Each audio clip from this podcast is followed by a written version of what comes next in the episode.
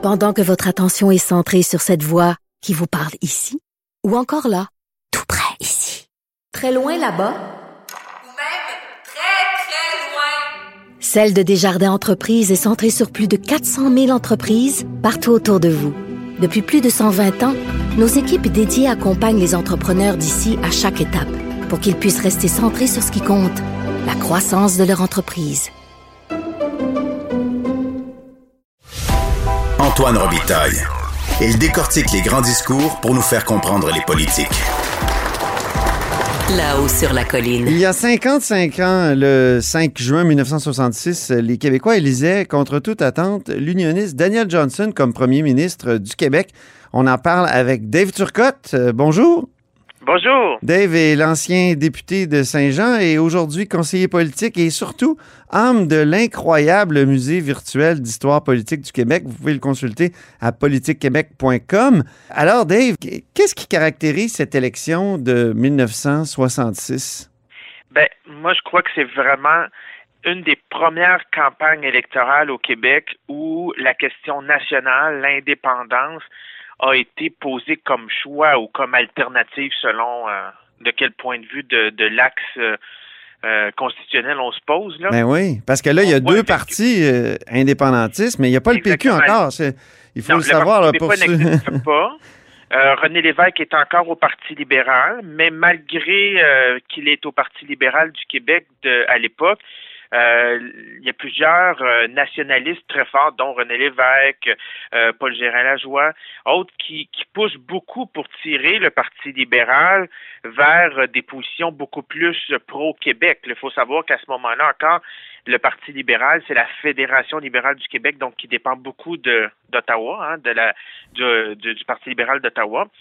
Et euh, à l'autre côté, on a l'Union nationale, Daniel Johnson, qui quelques mois avant la campagne électorale euh, lance son livre Égalité ou indépendance, en posant vraiment la question clairement. euh, comme euh, pour mettre de la pression sur le gouvernement fédéral pour dire ben regardez euh, si on n'a pas ce qu'on veut ben c'est ça qu'on fera. L'indépendance, il faudra le faire.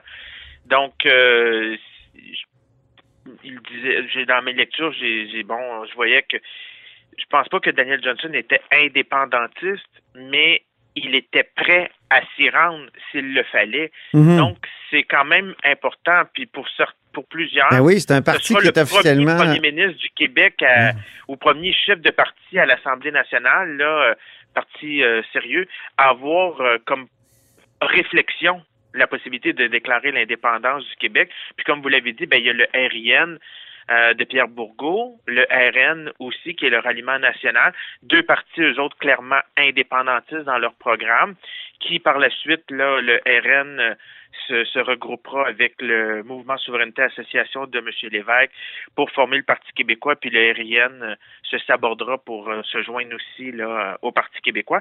Donc, c'est vraiment les balbutiements là, de, euh, des- de la, la- la question nationale, qu'elle prend autant une place importante durant cette, une campagne électorale au Québec, c'est quand même important. là. C'est une élection un peu surprise. euh, et, et c'est sur une plage de Miami Beach que. Jean Lesage et, et ses ministres décident euh, en avril là, de plonger, de, de déclencher les élections. Mais euh, c'est intéressant ce que vous écrivez, Dave. Étrangement, les 40% d'indécis du sondage, parce qu'ils ont des sondages en main, n'ont pas allumé une lumière rouge à l'équipe du tonnerre. Effectivement, euh, ce qu'on constate, c'est qu'il n'y avait pas. il ben, c'est sûr que les sondages n'étaient pas aussi présents qu'aujourd'hui, on peut le voir dans les campagnes électorales. Mais justement, à Miami Beach, à, à l'hôtel où euh, Jean Lesage avait réuni quelques ministres, quelques organisateurs pour réfléchir sur la campagne électorale à venir, ben, il n'y avait pas vraiment grand monde qui était capable de, de questionner ou d'analyser ce, dit sondage-là. C'est comme si le 40% d'indécis, euh, c'était pas important, c'était le score que le Parti libéral pouvait obtenir, là, euh, euh, qui était de- d'environ 34% face à l'Union nationale. Donc, c'est comme ça qui était important. Puis, l'autre aspect, que le Jean Lesage était plus populaire que Daniel Johnson. Donc, comme quoi que les indécis pouvaient c'est comme si on n'en tenait pas compte dans le sondage. Mais un indécis, ça peut aller d'un bord, mais ça peut aller aussi de l'autre bord.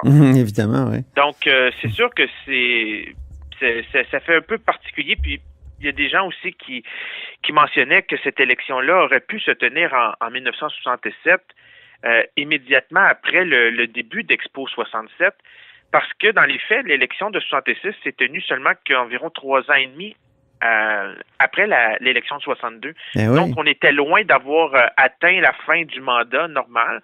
Et là, les gens se, pourraient se questionner à savoir, est-ce que dans, dans l'effervescence d'Expo 67, est-ce que les libéraux auraient été avantagés ou pas? En tout cas, on a, ça aurait été assez particulier là, de voir un général de Gaulle peut-être de dire vive le Québec libre à côté de Jean Lesage plutôt que Daniel, de Daniel Johnson. là. Ah oui, peut-être même que Jean Lesage aurait été plus ouvert qu'on le pense, on sait jamais. Effectivement. Peut-être qu'il aurait évolué, parce que c'est sûr que la pression était forte. Euh, les libéraux ont, ont quand même euh, euh, fait un certain travail là, de, de pour se déplacer sur l'axe, même d'avoir d'être plus revendicateur face à Ottawa, etc. Euh, D'ailleurs, René Lévesque, dans ses mémoires, le, le mentionnait. Là, euh, Daniel Johnson les mettait dans un, un bel embarras quand même, là, à savoir qu'est-ce qu'il faisait. Soit qu'il avait de l'air de compétitionner l'Union nationale, donc d'en faire moins, ou d'en faire trop. Et là, si on en fait trop, ben comment on le fait? Puis on, on a quand même des, des fédéralistes dans nos rangs qui qui nous auraient pas suivis. Là. Puis le grand frère d'Ottawa leur aurait lancé le message Wow, on se calme. Là. Donc, un déclenchement après une- un mandat très court. Comment la campagne euh, se, se déroule? Qu'est-ce que vous voyez, vous, vous qui vous êtes plongé là-dedans? là, vous écrivez des, des paragraphes intéressants là-dessus. Comment ça se déroule, la campagne? Ben, la campagne est quand même vue d'une même qualifiée là, euh, par Claude Ryan, si je ne m'abuse, là, de campagne administrative. Là, donc, c'est quand même une campagne assez calme. Mhm. Euh, c'est vraiment la soirée électorale là, qui, est, qui est passionnante dans le cas de cette élection-là. Mais on voit beaucoup de nouveautés. C'est sûr que bon, la télévision est, est moins euh, connue en ce, à ce moment-là, mais on l'avait vécu avec le, le débat, le premier débat des chefs en 62, qui était le premier débat euh, des chefs télévisés là, au Canada. Mhm. En 66, il n'y en aura pas de ce débat-là. Euh, L'Union nationale utilise beaucoup la, la stratégie de comté par comté. Donc, eux ont ciblé un certain nombre de circonscriptions, là, une oui. soixantaine de circonscriptions sur les 108, en se disant, nous, là, on met toutes nos énergies là, parce que c'est ça que ça nous prend pour former le, le gouvernement. À partir de 55 députés, on forme le gouvernement, donc c'est là qu'on doit accéder. Et ça leur a servi. Mhm. Euh, Jean Lesage, comparati- euh, comparativement à, à l'Union nationale, lui a fait une stratégie là, vraiment axée sur lui, euh, au grand détriment de toute l'équipe du tonnerre. Euh, René Lévesque, d'autres seront quand même assez euh, euh, offusqués de ça, là, de se faire tasser. Et euh, le problème, c'est que toutes les, les analyses démontraient que le problème du Parti libéral, c'était pas son équipe. Elle était bien vue dans les auprès des gens. C'était pas son son programme. C'était des gens quand même. En général, les gens appréciaient ce que les libéraux avaient fait, etc. Quoique avaient beaucoup taxé et il n'y avait plus beaucoup d'argent. Oui, la question des taxes. problème- hein, la question Le- des le taxes semblait être des prégnante. libéraux, des libéraux, c'était Jean Lesage. Et donc, euh, l'Union nationale a tapé sur Jean Lesage, puis Jean, les libéraux, leur campagne était axée sur Jean Lesage. Donc, c'est un peu... euh, ils se sont un peu tirés dans le pied. Là. C'est ça. Donc, campagne euh, plutôt terne, euh, mais soirée si d'élection euh, a vraiment. beaucoup juste une petite parenthèse, il y a beaucoup de gens qui mentionnent que la campagne libérale était axée sur euh, euh, on fait beaucoup de comtés, on sert beaucoup de mains dans les différents comtés, tout ça. Ce qu'on voit beaucoup, à vrai dire, c'est ce qu'on voit actuellement dans les campagnes électorales. Mais là, peut-être pas avec la COVID s'il y avait la s'il y a une élection. Mais c'est ça, les, les chefs qui sont dans un autobus, des journalistes qui les suivent, qui les chefs serrent des mains le plus possible, tout ça.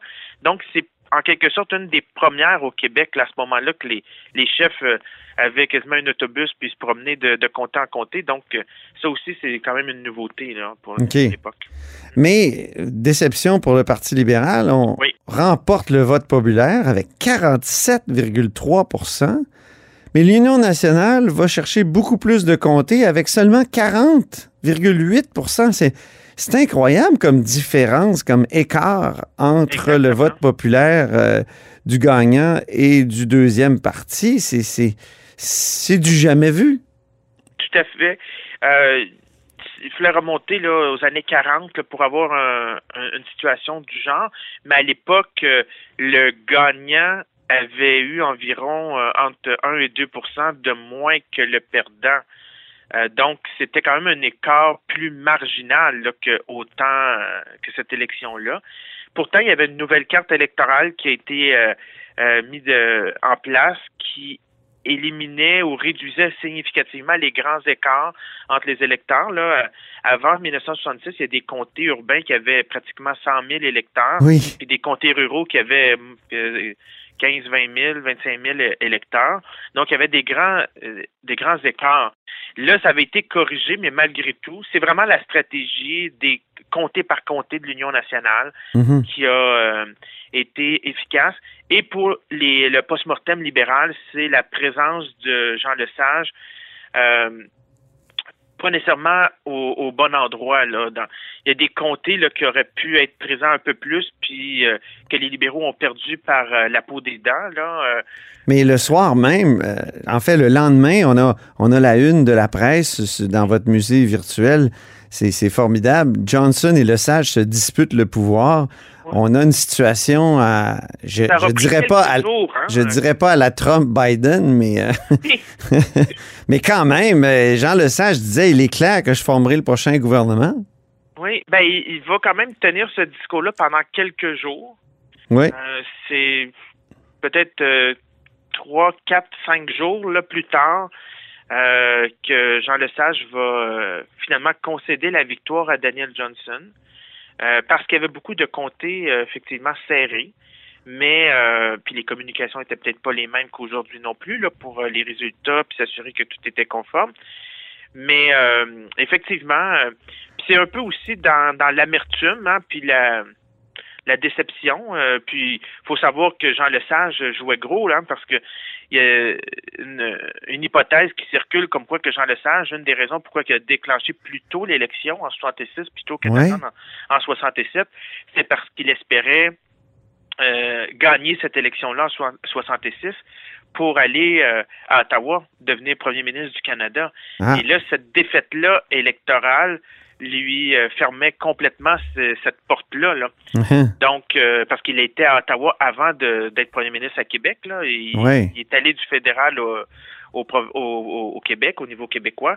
Et là, il espérait retourner, mais pour être euh, premier ministre du Canada, finalement, ça ne se fera pas. Mhm. Donc, il y avait beaucoup. euh, il était quand même quelqu'un d'orgueilleux. on Oui. dit. Donc, euh, c'est ça. Donc, Mais ça- parlons de Daniel a- Johnson maintenant, Dave. Euh, Son slogan était Québec d'abord. Ça fait penser évidemment à une phrase qu'a reprise, euh, carrément, un, un slogan qu'a repris euh, euh, François Legault. Donc, euh, Oui, est-ce qu'il y a des parallèles? euh, Souvent, souvent l'Union nationale utilisait euh, votre gouvernement, puis euh, François Legault, le, slogan du gouvernement, c'est aussi votre gouvernement. Est-ce qu'il y a des parallèles à faire Euh, entre Daniel Johnson et, et euh, François Legault? Parce que je Mais- sais que Dave Noël, un autre Dave, Dave un Oui. autre Dave intéressé par l'histoire, euh, Dave Noël, dit ça, que Legault, c'est davantage Daniel Johnson que Maurice Duplessis, comme plusieurs euh, se plaisent à le dire.